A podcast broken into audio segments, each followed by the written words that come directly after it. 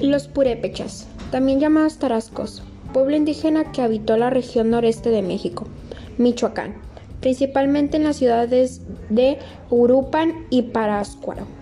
Su localización se extiende a lo largo de 6.000 kilómetros cuadrados, de los 60.000 que cuenta el estado de Michoacán.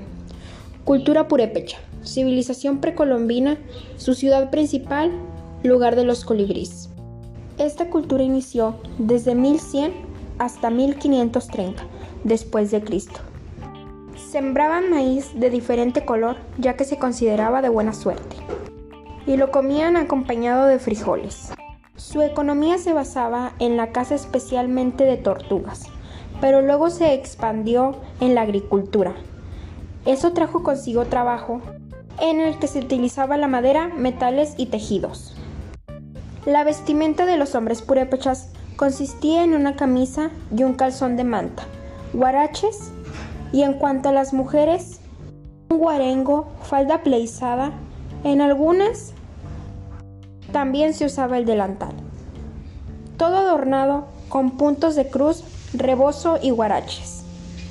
El clima considerado templado y lluvioso y frío en las montañas.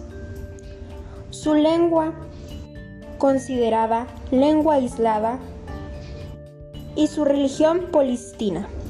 Son algunas de las cosas más importantes que debes saber de los purépechas.